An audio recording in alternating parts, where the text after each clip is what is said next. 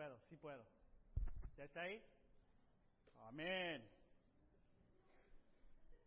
Bueno, buenas tardes de nuevo. Hoy es un día muy alegre porque comenzamos nuestra nueva serie titulada Alegría. Eh, para los casados que están haciendo su, ah, su serie de los, las ocho esenciales del matrimonio, ah, creo que en la clase número dos no habla de los temperamentos.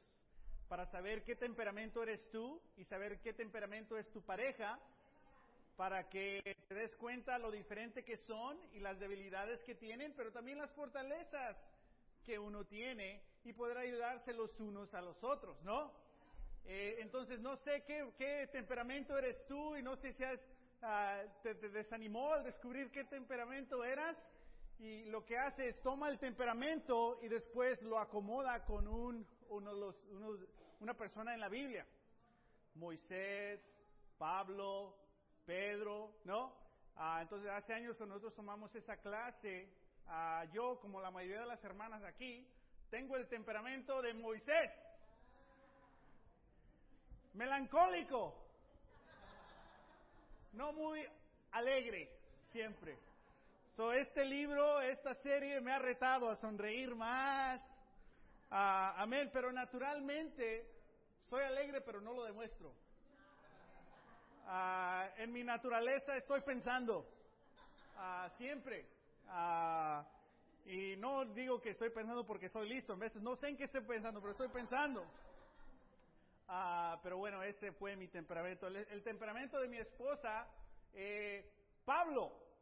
Entonces yo decía, yo quisiera ser el Pablo, el líder. Y que mi esposa era la melancólica. Yo la rescato, pero no, ella me rescata a mí. Entonces ahí, ahí más o menos nos descubrimos, pero usualmente mi temperamento tiene que ver más con las mujeres ah, que con, con, los hombres, ¿no? Ah, y bueno, esto ha causado problemas. Pero tal vez, no sé, así me diseñó Dios. Amén. Entonces, para todos los melancólicos que están aquí, que, hay mucha luz, nos gusta la sombra, nos gusta la lluvia, el cafecito, eh, una película que te hace pensar, ¿no? O sea, vamos a ser alegres también, amén. Ah, y todos los demás que no son como nosotros, te perdonamos y te aceptamos.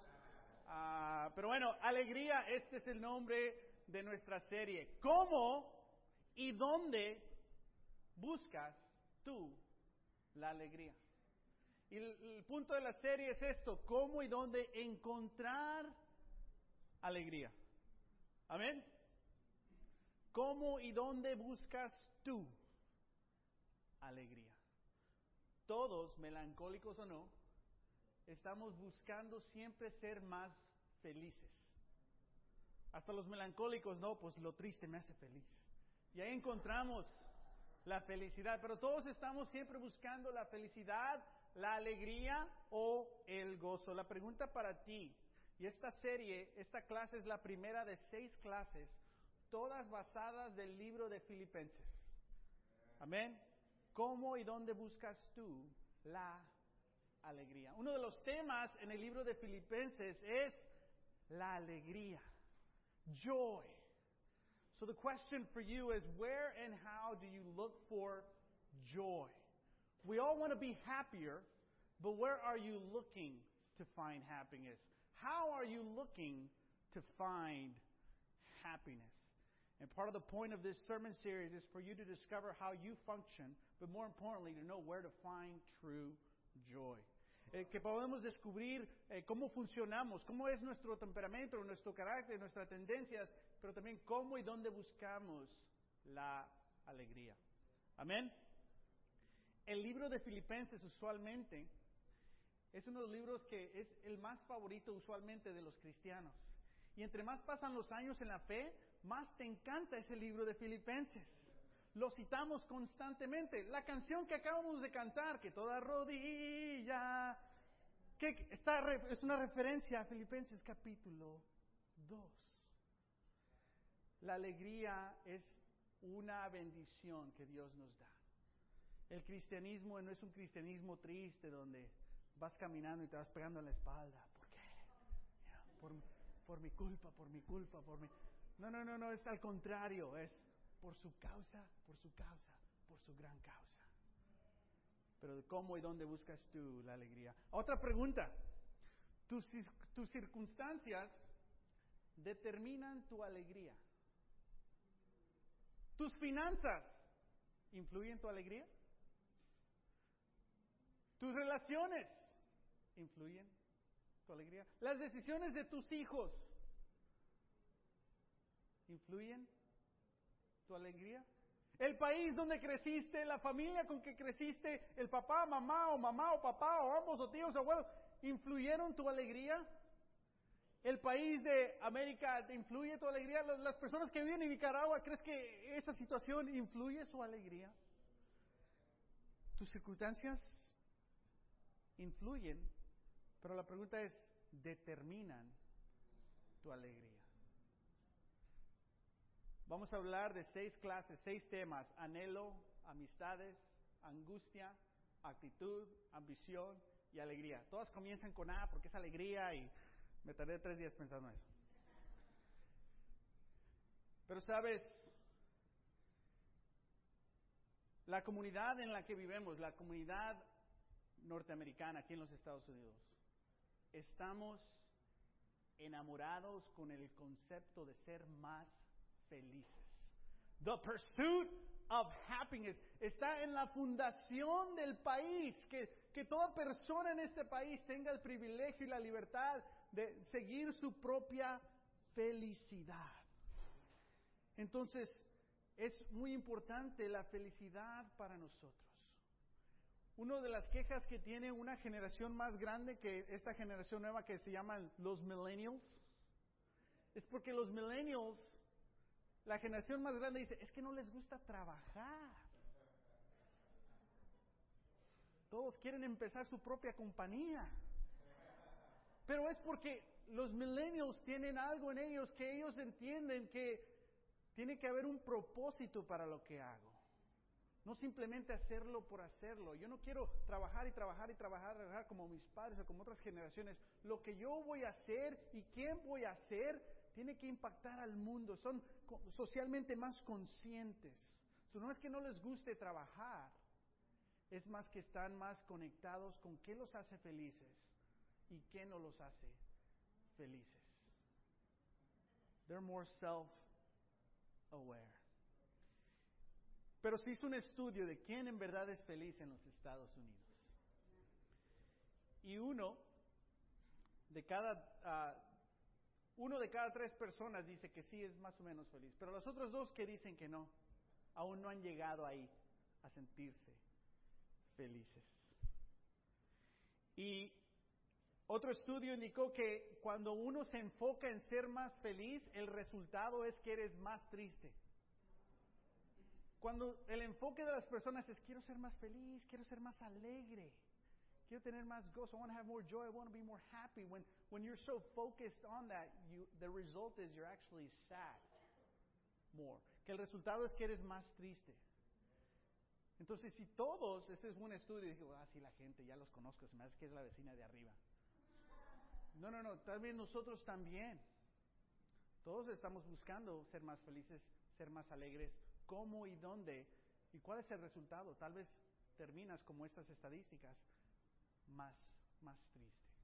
Entonces es importante para nosotros como cristianos, es importante para nosotros como personas, como esposos, esposas, hijos, tías, lo que seamos, para buscar la alegría en el lugar adecuado. Amén. Sabes, para todo, todo hombre nos encanta, la mayoría no, nos encantan los deportes. Y la mayoría de los niños soñamos, ¿no?, en ser el héroe del partido.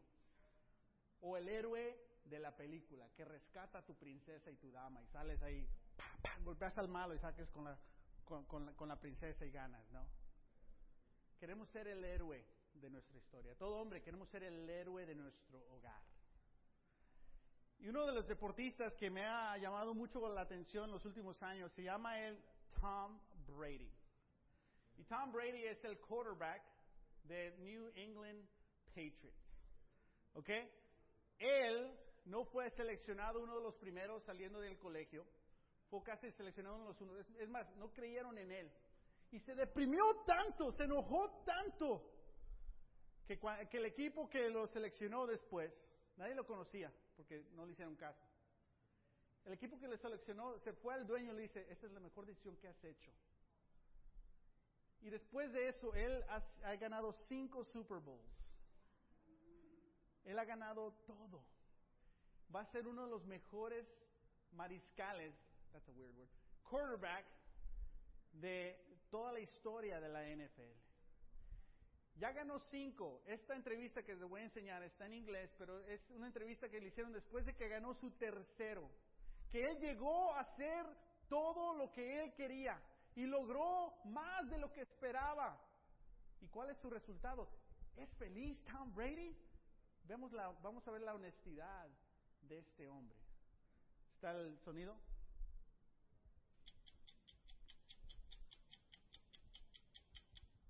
Tom Brady, the quarterback of the New England Patriots, is not only one of the NFL's best players, he's one of the NFL's great stories. At the tender age of 30, he has already won three Super Bowls, an accomplishment that ranks him with some of the best quarterbacks ever to play the game. And he's having one of the greatest seasons in pro football history. When we first reported on him back in 2005, he seemed underrated and almost overlooked. He doesn't have the arm of Peyton Manning, and he doesn't have tattoos, and he doesn't take steroids, and he's never held out for more money. All he knows how to do is win. It's what you always wanted. You're right. You're right. It has. And I didn't think it came with all the other baggage, though. In addition to his success on the field and his sex appeal off it, there is also the $60 million 10-year contract to play with the Patriots. I mean, I'm making more money now than I ever thought I could ever make playing football. But with all that money, fame, and career accomplishments, we were surprised to hear this from him. Why do I have three Super Bowl rings and and still think there's something greater out there for me? I mean, maybe a lot of people would say, "Hey, man, this is what it is. I reached my goal, my dream, my life is." Me, I think God, it's got to be more than this. What's the answer? I wish I knew. I wish I knew. Tom Brady, I want to stay the Bible with you. Tom Brady está buscando a Dios. Ha ganado cinco Super Bowls. Está casado con una modelo. Tiene el privilegio y, la libertad financiera para hacer y ir y ayudar a quien él quiera. Y sin embargo, después de todo eso que tantos americanos anhelamos, el resultado de él es, pensé que me iba a sentir diferente. Y lo que dice es, ¿por qué pienso que hay algo más para mí? He ganado todo, pero ¿por qué me siento? ¿Por qué pienso que hay algo más para mí? Dice él, muchos, muchos dirían, lo lograste, ya ganaste, tranquilo, disfruta tu vida, pero él dice, no, no, no, todavía me siento todavía me siento vacío, aún no estoy feliz o alegre. Y se hace esta pregunta, él, ¿no? Dice, yo pienso que tiene que ver más de la vida que esto. En sus logros, en sus riquezas, eh, en su fama, él está pensando, tiene que ver algo más de la vida que esto. Y el que lo está entrevistando como que no sabe qué hacer, ¿verdad? No le dije, no dice, vamos a hablar, no le dice, ¿Y cuál es la respuesta? Porque yo tampoco lo sé. Y fíjate lo que dice Tom Brady.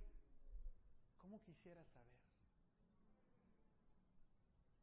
I wish someone would tell me. ¡Wow! Y muchos de nosotros queremos cambiar nuestras circunstancias para ser más alegres. Y el, los que ya las cambiaron y ya las lograron están buscando todavía la alegría. ¿Cómo y dónde buscas tú la alegría? ¿Cómo y dónde buscas tú la alegría? Amén. Esta es la respuesta.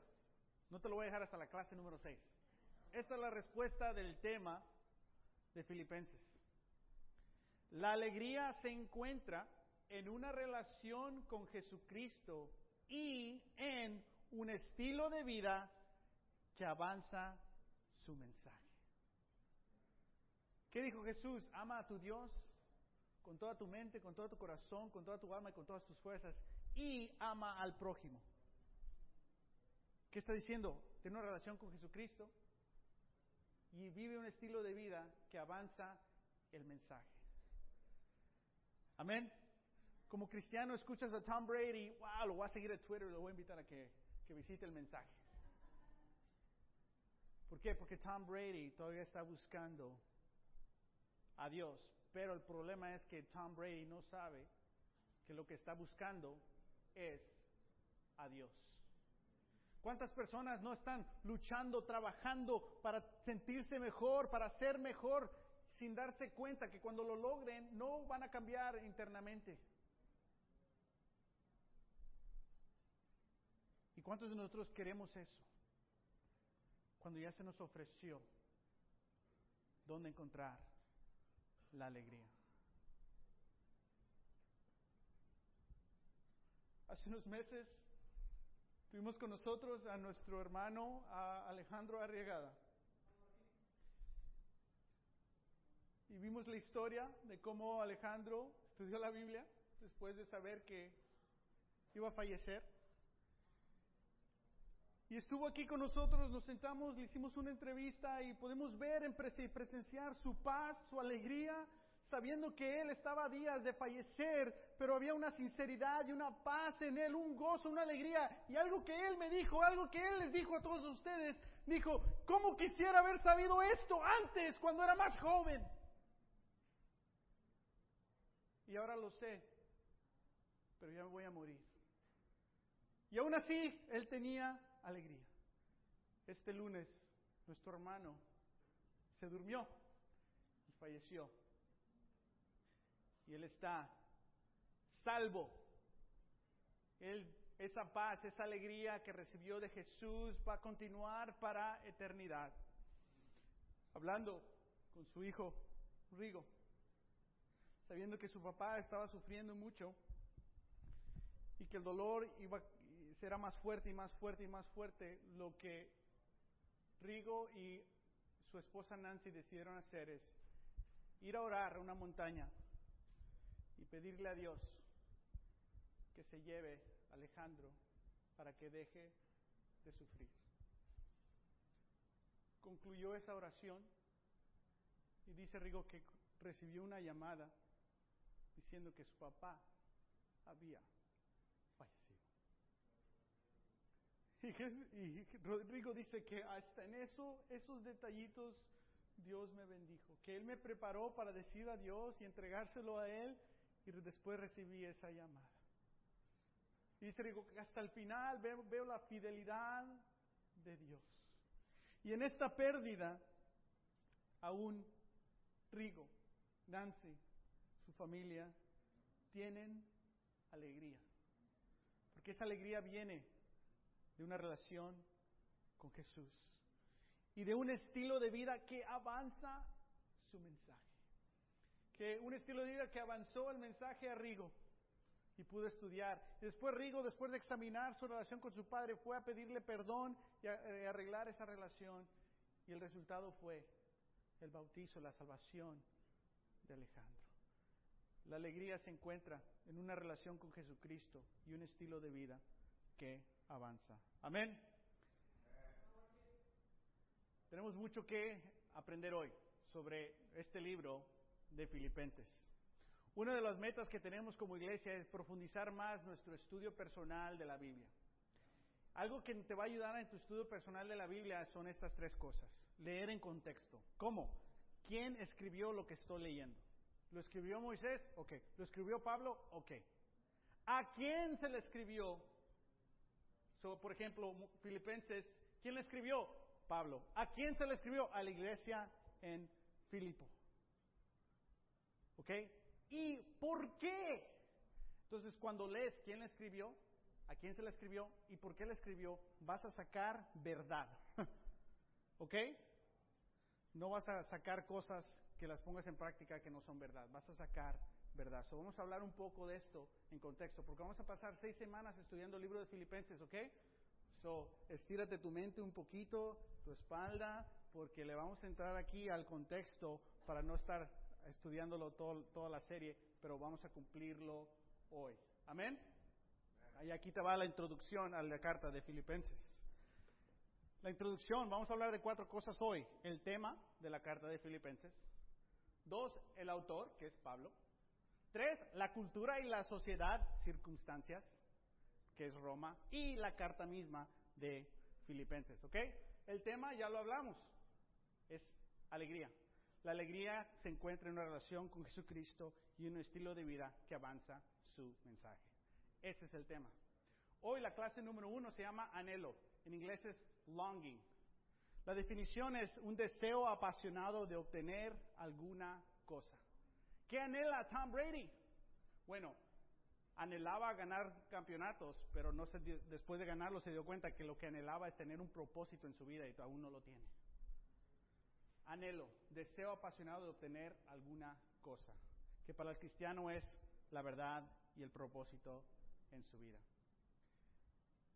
Pablo. Pablo era un judío, pero también creció en una colonia romana. Y él era ah, multidimensional en culturas. Él sabía la cultura romana y él era judío de judíos y sabía la cultura judía. Muy educado. Él quiso ser uno de los high priests, uno de los más altos eh, líderes del grupo eh, judío. Y cuando se dio cuenta que este grupo, está, un grupito estaba hablando de un Jesús, él pensó, están hablando de otro Dios y solo hay un Dios. Y lo que él decide es perseguir a esos que, porque él pensaba que estaban siguiendo a otro Dios.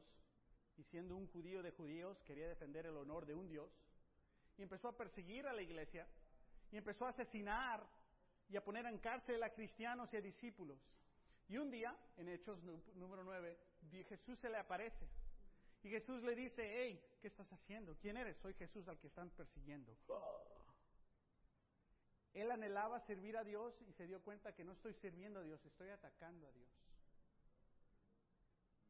Y Jesús le dice, ve a la casa de Ananías y él te va a decir qué hacer. Ananías básicamente le dice lo que, lo que quiere Jesús. Y después Jesús, eh, Pablo se bautiza por el perdón de sus pecados, capítulo 9, vamos a hablar todavía de eso. Entonces Jesús, aunque Jesús se le apareció, Jesús no necesariamente lo salvó, Jesús lo mandó con otro discípulo común y corriente, hermano Ananías, como, yo, como nosotros, ¿no? Bueno, tú, no eres común y corriente, yo sí. Y ahí estudió y se bautizó. Y después él, en su, anhelo que ahora descubrió esta alegría, empieza a ser misionero. Y lo encontramos en ahorita vamos a leer Hechos 16, donde él funda e inicia la iglesia en Filipenses. Y diez años después escribe la carta de Filipenses a una iglesia de diez años. Ah, ¿Ok? So, este es un poquito, Pablo, Hechos 9. Y vamos a leer Hechos capítulo 16, versículo 6. Amén.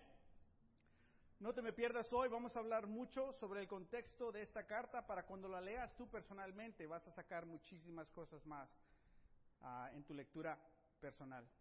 Versículo 6. Atravesaron la región de Frigia y Galacia y que el Espíritu Santo les había impedido que predicaran la palabra en la provincia de Asia. Cuando llegaron cerca a Misia, intentaron pasar a Bitinia, pero el Espíritu de Jesús no se lo permitió. Es decir, que Pablo dice, vamos a predicar a Asia, y el Espíritu de Dios dice, no, bueno, vamos a predicar allá. Y Dios dice, no. No todo lo que quería hacer Pablo, aunque era algo bueno, se lo permitió Dios. Dios le impidió que fuera a esos lugares, aunque él iba a hacer cosas buenas para Dios. Pero obviamente Dios tiene un plan más grande. ¿Y qué es lo que hace? Vamos a ver el versículo 8. Entonces, pasando de largo por Misia, bajaron a Troas. Durante la noche, Pablo tuvo una visión en la que un hombre de Macedonia, puesto de pie, le rogaba, pasa Macedonia y ayúdanos. Después de que Pablo tuvo la visión, Enseguida nos, ahí hay varios, preparamos para partir hacia Macedonia, convencidos de que Dios nos, hay un equipo de misión, había llamado a anunciar el Evangelio a los macedonios. Querían ir acá, querían ir allá, Dios cerró las puertas y una noche simplemente tiene un sueño de un hombre de pie diciendo, ayúdanos, ven acá. Se despierta Pablo y dice, ellos soñé esto, ¿qué piensan? No, pues yo pienso, a lo mejor es Dios. ¿Crees que es Dios? Ok, vámonos. Ese era el plan. Así hicieron las decisiones de su vida. Y se fueron como un equipo. Y este es Pablo, un misionero. Alguien que tiene una relación con Jesús y alguien que anhela a, eh, ayudar a otras personas que tengan una relación con Jesús. Pablo es un hombre alegre. Sufre mucho. No todo lo que él quiere les pasa. ¿Por qué? Quería ir allá y dijo que no. no. ¿Quién dijo que no? Dios mismo. Pero un Pablo es un hombre alegre porque está bajo el servicio de Jesús. No se aferró y se puso, ¿por qué yo, yo quiero ir a Asia, la comida me gusta? No, no. Lo que quiera Dios. Y después, vamos a ver un poco después cómo él llega a esta ciudad de, de Filipo. Amén. Él y el equipo. Ahora, es importante para nosotros cuando leamos el libro de Filipenses y cuando leamos el libro de Romanos, que entendamos lo que es la cultura de Roma. Entender lo que era la vida y la cultura de Roma es sumamente importante para cuando leas e interpretes el libro de Filipenses y Romanos.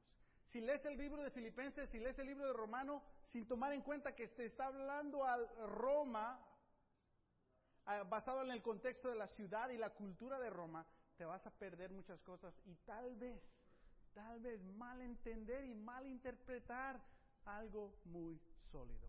Y de eso vamos a hablar. Hebreos 16, versículo 11. Zarpando de Troas, navegamos directamente a Samotracia y al día siguiente a Neápolis. De ahí fuimos a dónde? Versículo 11, 16, 11. A Filipos. ¿Qué es una qué? Bueno, les quiero recomendar que abran la Biblia para poder leer y estudiarla. Amén. ¿A qué ciudad llegó? A Filipos. ¿Y qué era Filipos? Una colonia romana. Es importante cuando leamos la, carta de Filipos entender, oh, esta es una colonia romana, porque esto tiene gran significado. Amén. Oh, perdón, ya sé por qué están perdidos. Es Hechos 16. Perdón. Ya tenían la Biblia abierta. No solo melancólico, pero un poco torpe. Hechos, capítulo 16. Entonces fueron a, Filipos, que era una colonia romana, y fíjate lo que dice, y la ciudad principal del distrito de Macedonia. En esa ciudad nos quedamos varios días. Entender la cultura romana es muy importante. ¿Ok? Ahora, vamos a, a aprender un poco de la cultura romana ahorita. ¿Ok? Varios años antes de Jesucristo, el imperio romano ya tenía ahí, ya andaba pasando a, de tomar posesión de básicamente todo el mundo. Y lo hizo. Julio César, no Chávez, el, el romano, o no, no Quintanilla, Julio César empezó a gobernar. Y él quiso ser el primer emperador de todo Roma. Pero después este Bruto, así se llama, de ahí viene el término, y Casio asesinaron a Julio César antes de que él fuera el primer emperador. Yo pensé que era el primer emperador. No. Y lo que sucedió después es que Octavio y Marco Antonio, no el Buki, pero este, ellos se aniliaron para atacar, ir a guerra contra Bruto y Casio. So, Roma estaba en guerra civil. Dos contra dos. Y no a mano limpia. Todos tenían sus ejércitos. Y después lo que hicieron, Octavio y Anthony, aniquilaron a estos, los asesinaron, los mataron y los derrotaron. ¿Ok? ¿Y qué crees que hicieron? Octavio y Antonio se hicieron amigos y trabajaron juntos. No, esto es sobre poder. Entre ellos comenzaron a tener una guerra. Y Octavius ganó, liquidando a Marco Antonio. Y años después, o meses después, él se nombró a sí mismo como Kaiser, el César, el emperador de todo Roma, el Salvador de todo Roma. Algo importante que esta batalla entre este dos contra dos ocurrió cerca de Filipos, de esta ciudad. Entonces, esta ciudad tiene una historia romana y se siente muy orgullosa de su historia romana. Y entre esos dos se, dieron, ¿no? Octavio y, y Marco Antonio, y ganó Octavio. ¿Y qué crees que iba a pasar con el ejército de Marco Antonio? Cuando le ganas un ejército, ¿haces a ese ejército esclavos o los matas? Pero César, el emperador justo, dice, no, yo voy a perdonar a este ejército. Nadie lo ha hecho. Siempre los hacen esclavos o los liquidan. Ustedes son hermanos míos y los voy a perdonar. ¿Qué crees si tú eres un soldado vas a sentir sobre Octavio? Nunca hemos escuchado algo así en Roma. ¡Wow! Este líder es especial y más que todo, ¿le debo qué? Le debo la vida. Y Octavio dice, no solo los voy a perdonar, pero yo les voy a dar tierras. ¿Saben esa ciudad de Filipos? Ahí, esa es para ustedes. Ustedes les voy a dar uno, ciudadanía romana. ¿Cuántos nosotros queremos ciudadanía americana? Esperando, 14 años y cuenta, ahí voy. Le dan ciudadanía romana. Y no solo eso, el perdón de su vida, pueden vivir libres y les regalan tierras. ¿Qué sentirías tú si alguien llega y dice, te voy a ser ciudadano? ¿Te voy a dar tierra? Y estás libre. Ya no tienes deuda. ¿Qué vas a sentir de esta persona? Agradecido. ¿Qué tal si no te sientes agradecido? ¿Qué tipo de persona eres? Más agradecido. No hay honor en ti. Todos nosotros nos enojaríamos con alguien así, ese más agradecido. No, no. Solo que lo que empezó a crear el emperador es que gente se sentía agradecido por él. Y pocos años después se declaró Dios en carne viva. ¿Y cómo le ibas a decir que no? Si te acaba de perdonar la vida, si te acaba de dar terreno, si te acaba de dar ciudadanía y viviste en guerra civil y ahora Él te trajo paz. Este es el líder de líderes, el Salvador. Y si Él dice que es Dios, tal vez no le creo, pero no le voy a decir que no, porque le voy a hacer los mandados porque me encanta ser ciudadano y dueño de mis tierras. Entonces, esta era la comunidad que vivía en Filipos, sumamente fiel y agradecida al emperador de Roma. Y si alguien habla mal contra Roma, ¿qué va a pasar? ¿Quién eres tú? Salte de aquí. Esto es importante, es un contexto muy importante cuando leemos Filipenses y Roma. Y una palabra que se usaba mucho en esos días era charis, de ahí viene chaire. Charis. Hey, I got some French too. P Jack, P Jack, we got a French connection. Esta palabra significa gracia. Porque te dio tierras, te dio ciudadanía, te dio perdón, te dio libertad. ¿Qué sientes? Charis. ¿Qué sientes? Gracia. Él me dio charis, me dio gracia y estoy agradecido. Yo le voy a ser leal y fiel. Lo que diga el emperador lo vamos a hacer porque él está defendiendo la, causa del pueblo. No como esos bárbaros, y ahí viene ese término, los barbarians, nosotros somos educados, romanos, no como esta chusma. Esa era la cultura de Filipos, patriotas. Dices algo contra la bandera, I'm sorry, contra Roma, y se enojan. Entonces el emperador ahora era Dios. Se muere el emperador, pero hay otro emperador y el emperador sigue siendo el, emperador. Y se muere ese emperador, pero llega otro emperador, pero todavía tiene el legado del emperador. Todavía él es el diez, el Dios y, el que trae la, la, civilización y todo eso. Amén. So, todo esto es la fundación de Roma. Por eso la palabra de Dios nos dice, Filipos era una colonia y una ciudad muy importante. ¿Por qué crees que el Espíritu Santo puso eso ahí? Para que entendamos, wow, Dios le dijo que no vaya a Asia, pero lo mandó a Roma. Y si el emperador es el Dios, uno de los dichos es que Caesar is Lord, César es el Señor. Y si alguien llega diciendo Jesús es el Señor, what did you say? Wow. Porque si tú tienes tu negocio, tú tienes tus planes, tú tienes tu comunidad, tus relaciones, y todos vivimos bajo este mandato de que César es el Señor. Y llega alguien y te invita a una plática, o te voy a enseñar que Jesús es el Señor. What? Y si le empiezas a creer, bueno, si digo que Jesús es el Señor, cuando me pregunten, ¿quién es el Señor? Si les digo que Jesús, pierdo mi trabajo, mis amigos, mis ganancias, mi comunidad. Es un riesgo muy grande. Y había tanto patriotismo en esta comunidad que usualmente te, te, detenían y te decían, confiesa, ¿quién es el Señor? César. Y si decías, bueno, pues sabes qué, ¿cómo está tu día? Si le querías ahí, si eras cristiano y le querías ahí navegar, te, te, te tomaba nota, ah, este no contestó, síguelo.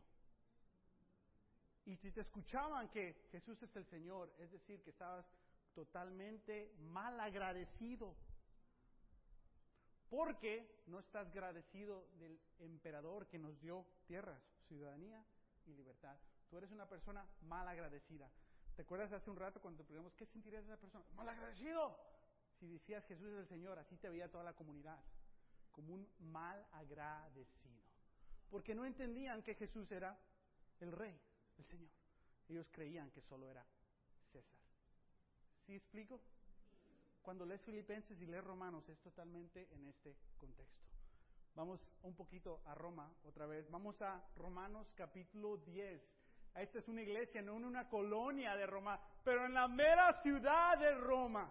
Ser un cristiano en la mera ciudad de Roma era, no sabes si sales a la casa y te preguntan, hey, ¿quién es Señor? Y te tienes que pensar, hmm, ¿quiero vivir hoy o quiero morir? ¿Cuánto valoro mi mano? ¿Cuánto valoro mi cabeza? Imagínate la tentación que ibas a tener. Pasa Marco el cristiano, ¿no?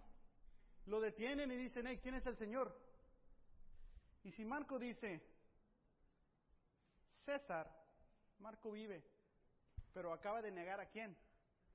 A Jesús. Y Marco empieza a justificarse así como Martín, bueno, pues que si lo digo con mi boca, que César es el, el, el, el Señor, pero en mi corazón yo sé que el verdadero Señor es mi Señor Jesús. Y ¿Te imaginas esa tentación para todo cristiano de poder justificar lo que dices y lo que sientes, no? Romanos capítulo 10. Versículo 8. Dice, ¿qué afirma entonces? La palabra está cerca de ti, la tienes en la boca y en el corazón esta es la palabra de fe que predicamos. Versículo 9. Que si confiesas con tu boca que Jesús es el Señor y crees en tu corazón que Dios lo levantó de entre los muertos, serás salvo. Porque con el corazón se cree para ser justificado, pero con la boca se confiesa para ser salvo. Así dice la Escritura todo el que confíe, confíe en Él no será jamás defraudado. No hay diferencia entre judío y gentiles, pues el mismo Señor es Señor de todos y bendice abundantemente a cuantos lo invocan. Porque todo el que invoque el nombre del Señor será salvo. Esta escritura está escrita en contexto de qué? Lo que te preguntan en la calle. ¿Quién es Señor. Y el cristiano, Martín, tendría la tentación de decir con su boca César para poder vivir y mantener a mi esposa y a mis dos hijos. Pero en mi corazón decir, pues es Jesús. Y lo que está enseñando Pablo es, no, no, no, no, no. No puedes justificar esto. Y hace la conexión. En tu corazón crees, pero con tu boca confiesas. Tienes que decir, Jesús es el Señor. Pero me van a matar. Sí, pero no negamos a Jesús. Esta es nuestra convicción. Y la promesa es de que el que diga esto va a ser salvo, pero me van a matar. No importa, vas a ser salvo. Y Dios no te va a dejar que seas defraudado. Él va a proteger y cuidar a tu familia y a tus hijos. Esto es lo que está enseñando Pablo. Ahora, esto es, este, esta escritura se ha tomado totalmente fuera de contexto y utilizado para decir, así te haces cristiano. Solo cree, confiesa y así te haces cristiano. Pero si entrevistamos a Pablo, él te diría, no, porque estoy hablando a la iglesia de Roma que ya eran cristianos. ¿Cómo le voy a decir a los cristianos cómo ser cristianos? Ya eran cristianos, pero estos cristianos están batallando con qué? En dejar la fe para hacerse ciudadanos otra vez de Roma. Y yo les estoy diciendo, no, no dejen la fe, no nieguen a Jesús, tú sigue perseverando, ten confía, porque si lo niegas vas a perder tu fe. Es posible perder tu fe. Sí, de acuerdo Pablo, sí, es otro estudio totalmente. Pero ese es el contexto. Amén. Y si lo sigues leyendo, entiendes el contexto. Saber la cultura de Roma es sumamente importante para nosotros, como estudiantes de la palabra, entender esta sociedad. ¿Cómo y dónde buscas tú la alegría si fueras un ciudadano de Roma? Y se te pregunta, ¿dónde encontrar ¿Quién es el Señor? ¿Tus circunstancias determinan tu alegría? Bueno, si vives en Roma y eres cristiano, porque en toda entrevista, en todo pacto de negocio, Caesar's Lord. Y buenas tardes a usted, Señor. Caesar's Lord. ¿Cómo está usted? Yo soy cristiano. Ya no podemos hacer negocio.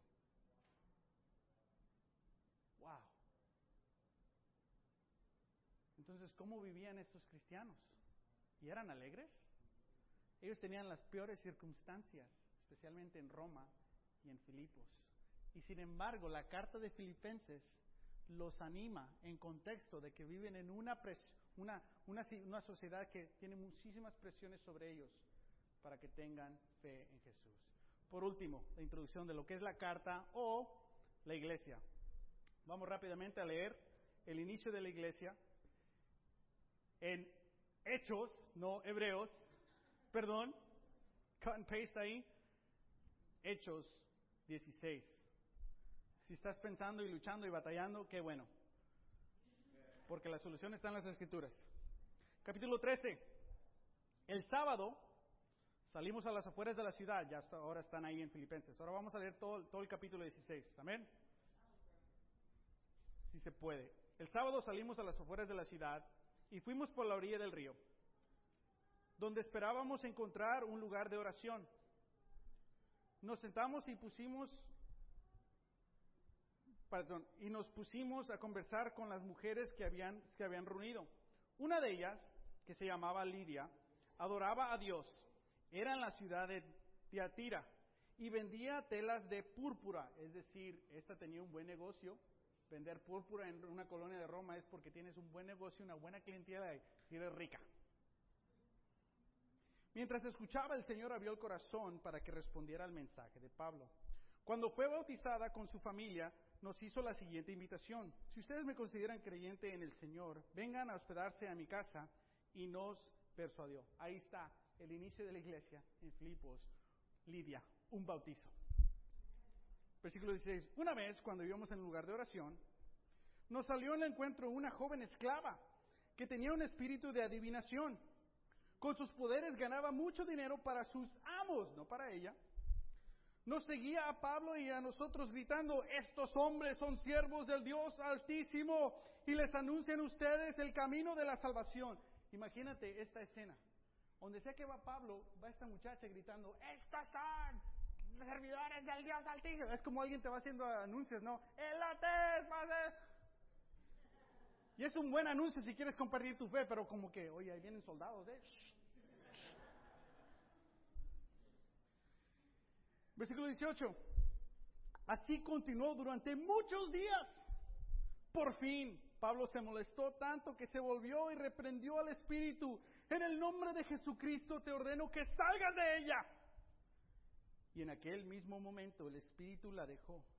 Cuando los amos de la joven se dieron cuenta de que les había esfumado la esperanza de ganar dinero, ándale, echaron mano a Pablo y a Silas y los arrastraron a la plaza ante las autoridades. Les presentaron a los magistrados y les dijeron, fíjate lo que dicen, contexto romano, estos hombres son judíos, no romanos, y están alborotando nuestra ciudad, enseñando costumbres que a los romanos se nos prohíbe admitir o practicar. No era permitido para un romano creer o escuchar la palabra de Dios. Era prohibido admitir que la palabra de Dios y que Jesús era verdadero. Entonces la multitud se amontinó contra Pablo y Silas y los magistrados mandaron que les arrancaran la ropa y los azotaron. Después de darles muchos golpes, los echaron en la cárcel y ordenaron al carcelero que los custodiara con la mayor seguridad. Entonces, si toman el extra paso, decirle al carcelero, no, que no salgan. Si salen, ¿qué va a pasar con ese carcelero? Al recibir tal orden, el carcelero, oye, esto sí les voy a hacer caso. Este los metió al calabozo interior, dice, estos no se me escapan, hasta más adentro los voy a meter.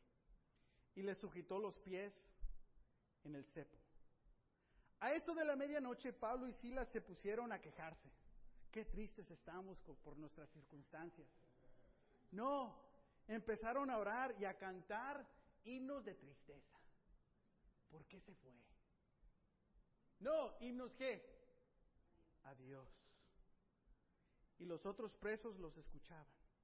De repente se produjo un terremoto tan fuerte que la cárcel se estrimió hasta los cimientos. Al instante se abrieron todas las puertas y los presos se, se les soltaron las cadenas.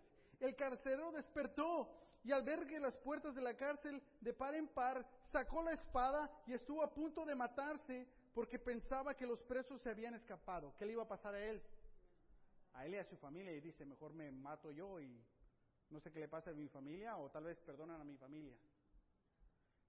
Pero fíjate lo que dice Pablo. Pero Pablo le gritó, no te hagas ningún daño. Todos estamos aquí. Imagínate este hombre, se va a matar y escucha a Pablo en su acento judío. No te El impacto que tuvo en este hombre que no se le permitía creer o admitir en Jesús, pero vio un ejemplo de integridad, de fidelidad, y toda la noche les escuchó cantar. El carcelero pidió luz. Entró precisamente y se echó temblando a los pies de Pablo y Silas. Luego los sacó y les preguntó, señores, ¿qué tengo que hacer para ser salvo? ¿Cree en el qué? Contexto romano. ¿Quién es Señor? César. Cree en el Señor Jesús. Así tú y tu familia serán salvos. Es decir, que si no sigue al Señor Jesús y sigue a César, ¿qué pasa? No es salvo. Les contestaron. Luego les expusieron la palabra de Dios. Hubo estudios bíblicos. Y a él y a los, todos los demás que estaban en su casa, a esas horas de la noche, el carcelero los, los, llevó y les lavó las heridas. Enseguida, no se esperaron unos meses, enseguida fueron bautizados él y toda su familia. El carcelero los llevó a su casa y les sirvió comida y se alegró mucho junto con toda la familia y haber crecido en Dios. ¿Qué pasó? Creció la iglesia. Otra familia. Al amanecer, los magistrados mandaron a unos de los guardias al, carcelero con esta orden, suelta a esos hombres. El carcelero entonces le informó a Pablo, bien feliz, le dice, los magistrados han ordenado que los suelte, así que pueden irse, vayan en paz. Fíjate lo que dice Pablo, versículo 37. Pero Pablo respondió a los guardias, ¿cómo? A nosotros somos ciudadanos romanos. ¿Qué era Pablo? también era ciudadano romano. Que nos han azotado públicamente y sin proceso, sin juicio. Y nos han echado a la cárcel. Ahora quieren, quieren expulsarnos escondidas. Nada de eso. Que vengan ellos personalmente a escortarnos hasta la salida. ¡Wow! ¡Qué agallas de Pablo! Decir, ya salimos, ya. No, no, no, no, no. Yo también soy ciudadano. ¿Por qué? ¿Qué quería Pablo? Él es un hombre alegre. ¿Y qué quiere? Avanzar el mensaje. Entre más me acerco, me acerco al peligro, más alegre soy y más impacto puedo tener. Porque me echaron al calabozo, pero Dios me sacó para afuera. Pero no me sacó para que sea libre. No, no, me sacó para que sea libre en Él y a seguir avanzando su mensaje. Y dice, aquí me echaron sin corte, que vengan ellos. ¿Por qué? Porque el cristiano no es cobarde, pero tampoco es rencoroso. Es sabio, es honesto, hay fe, hay convicción. Los guardias comunicaron la respuesta a los magistrados. Y obviamente nadie dice eso, ¿no? Se sorprendieron. Estos se asustaron cuando oyeron que Pablo y Silas eran ciudadanos romanos. ¿Ves el temor al ciudadanismo romano? ¡Ah! Eres ciudadano romano. ¡Ah! Así que fueron a presentarles sus disculpas. ¿Por qué? Porque eres ciudadano romano. Perdóname. Los escoltaron desde la cárcel pidiéndoles que se fueran de la ciudad. Al salir de la cárcel, Pablo y Silas se dirigieron a la casa de Lidia, donde se vieron con los hermanos y las hermanas y, los animaron. Después, ¿qué dice? Se fueron. ¿Te acuerdas al principio que dice, nos fuimos a Filipos? Y ahora dice que se fueron. El escritor se quedó ahí. ¿Quién es el escritor del libro de Hechos? Lucas. ¿Qué es Lucas? Un evangelista. El evangelista dijo, no, aquí hay varios bautizos, aquí me quedo, aquí ya hay una iglesia, también soy ciudadano romano y bueno, pues hay que utilizar todo el don que nos da Dios para crecer la iglesia. ¿Por qué? Porque aquí está la alegría. El anhelo de Lucas, el evangelista, es tener una relación con Jesucristo y avanzar el mensaje de Jesucristo. El anhelo de Pablo, el ciudadano americano, era tener una relación con Jesucristo y avanzar el mensaje de Jesucristo. Hermano, hermana cristiana, ¿cuál es tu anhelo? ¿Cómo y dónde buscas la alegría?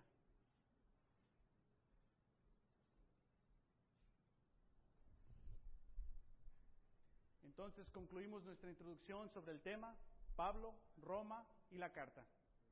En contexto, ¿quién le escribió?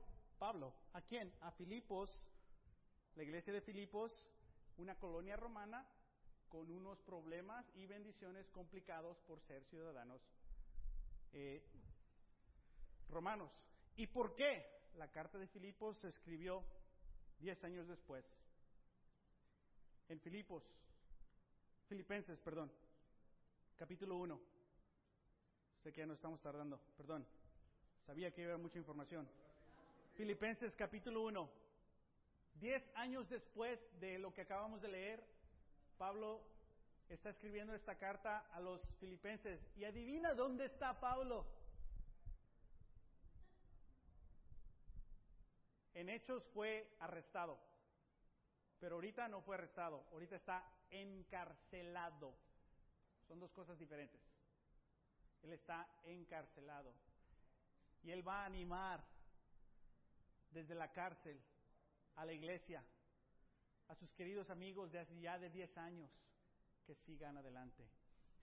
El versículo 1 dice, Pablo y Timoteo, siervos de Cristo Jesús. Es una de las cartas donde no dice soy un apóstol, dice, yo soy un siervo. A todos los santos en Cristo Jesús que están en Filipos, juntos con los obispos y diacos, diáconos, es decir, en 10 años ya tenían ancianos. Esta es una iglesia excelente. Lucas hizo algo bien. La comunidad, Lidia, el carcedero, hicieron las cosas bien. Financieramente son propietarios de sus finanzas. ¿Cómo que, qué es eso? porque parte de la carta se escribió Pablo dándole las gracias por todo el dinero que le, acaban de mandar a Pablo para que pueda sobrevivir en la cárcel.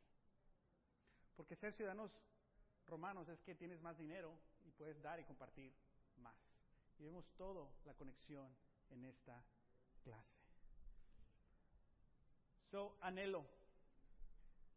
¿Qué anhelaba Pablo? Yo quería ir a Asia, pero Dios me mandó a Roma.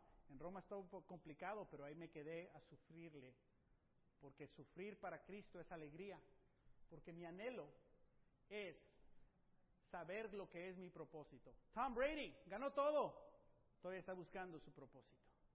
Los millennials no quieren trabajar, pero quieren trabajar cuando hay propósito. There's meaning. Porque todos estamos buscando nuestro propósito. Todos anhelamos propósito. En Jesús encontramos nuestro propósito. ¿Qué anhelas tú? Vamos a concluir con una oración. En este momento vamos a tomar, vamos a tomar comunión. Y te quiero animar que cuando tomes comunión, que reflexiones en lo que tú anhelas, que reflexiones en quién es el César, Señor de tu vida. Tus jefes en el trabajo, familiares, tus circunstancias, ¿qué está totalmente en contra de que Jesús sea el Señor de tu vida? Te quiero pedir también que esta semana tengas una hora de poder. ¿Qué es eso? Una hora a la semana dedicada a simplemente leer la Biblia. Y que en esta hora leas la carta de Filipenses. Son cuatro o cinco capítulos muy cortos. Amén. Analízate a ti mismo. ¿Qué anhelo? ¿Dónde encuentro la alegría? Y hasta esta pregunta, ¿cuál es el propósito de tu vida? Vamos a tomar comunión, recordando lo que Pablo le dijo al carcelero. Luego lo sacó y les preguntó, señores, ¿qué tengo que hacer para ser salvo?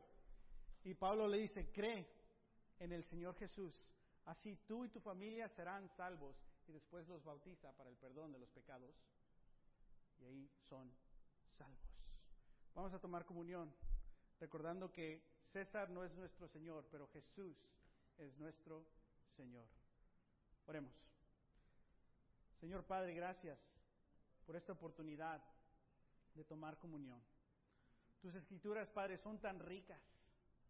Ah, Padre, tienen tanta sabiduría, tantas riquezas, nos consume. Ah, Señor, ayúdenos a dejar que tu palabra nos consuma, para poder conocerte mejor, para poder tener más alegría encontrándola en una relación contigo y en avanzando tu mensaje. Recordamos la muerte y la resurrección de nuestro Señor que a través de su muerte y de su resurrección podemos tener esta esperanza y esta relación contigo. Porque tú eres nuestro Rey, nuestro Señor, tú resucitaste entre los muertos y te amamos y te seguimos. Queremos ser siempre tuyos. Y en este momento, Padre, eh, en nuestras luchas eh, confesamos con nuestra boca y, Padre, con nuestro corazón que Jesús es el Señor, fortaleciendo tu espíritu dentro de nosotros y nuestras ganas de serte fiel. Te pedimos todo esto Jesús. Amén.